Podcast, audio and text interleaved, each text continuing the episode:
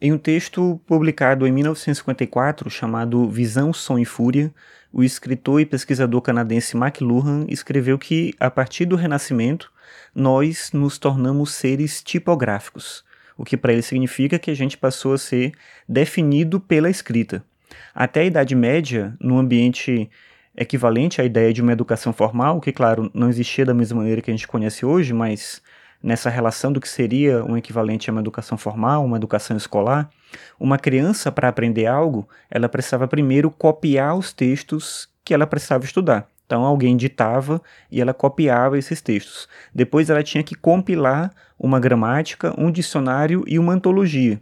Esse processo todo, obviamente, tornava lento o aprendizado, mas na visão do McLuhan gerava uma significação da própria escrita, da leitura e principalmente da cultura oral, que era muito importante e consequentemente predominante em relação à escrita e à leitura. A partir do Gutenberg, a gente teve uma mecanização da escrita, que, por um lado, ampliou a leitura disponível, mas de outra forma acabou gerando como consequência a redução da cultura oral. Pouco a pouco se foi desaprendendo a capacidade de narrar histórias, de contar histórias e o próprio, a própria capacidade de memorização. No sentido bom, né, no sentido positivo, no sentido de guardar as experiências, de guardar aquilo que era necessário aprender. A própria ideia de erudição vai se perdendo também com o fato da gente poder ter tudo escrito, da gente poder ter tudo compilado já sem que a gente precise fazer muito esforço. No século XX, de maneira contrária, a gente acabou migrando da cultura do livro, que tinha se tornado predominante, para a comunicação oral, principalmente aí com rádio, com televisão, cinema, mas o rádio sendo o principal elemento inicial. E aí a ideia do McLuhan é que essas modificações na cultura material, né, através dos instrumentos, através dos meios tecnológicos, essas modificações elas ocasionam mudanças na cultura inteira. Então, quando surge um mecanismo novo, quando surge uma técnica diferente, ela não muda só a capacidade de resolver um problema prático ali, ela muda a cultura como um todo.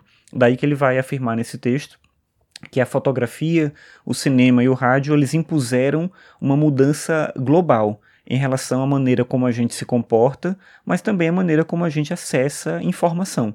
Antes da imprensa, a leitura ela envolvia uma capacidade diferente de depois que a gente passa a ter essa dimensão da comunicação de massa. Então, para o McLuhan, antes da imprensa, um leitor era alguém que conseguia discernir e alguém que sondava enigmas. Ele usa essa expressão para falar desse leitor antes desse período da comunicação de massa. Depois da imprensa, o leitor se torna alguém que corre os olhos pelo texto sem aprofundamento. Aí a gente fala texto, mas a gente pode pensar qualquer forma de mídia moderna, né? inclusive algo que o McLuhan não analisa, que é a internet que a gente tem hoje em dia, essa mesma ideia. A ideia é que a velocidade e a distração ocuparam o lugar de uma dimensão lenta do conhecimento, que para ele representava um conhecimento mais aguçado. A ideia então é que o avanço tecnológico brusco da maneira como a gente vive, um avanço que vai atropelando um depois do outro, uma coisa surgindo depois da outra, vai gerando crise e angústia e uma dificuldade de entender a própria época em que a gente vive. Então, de alguma forma, essas mudanças materiais elas geram uma mudança muito significativa na maneira como a gente se comporta. E quando as mudanças são muito rápidas, a gente não tem tempo de assimilar tudo que está ocorrendo e o que vem é esse estado de crise que de alguma forma reverbera na nossa vida o tempo todo, todos os dias.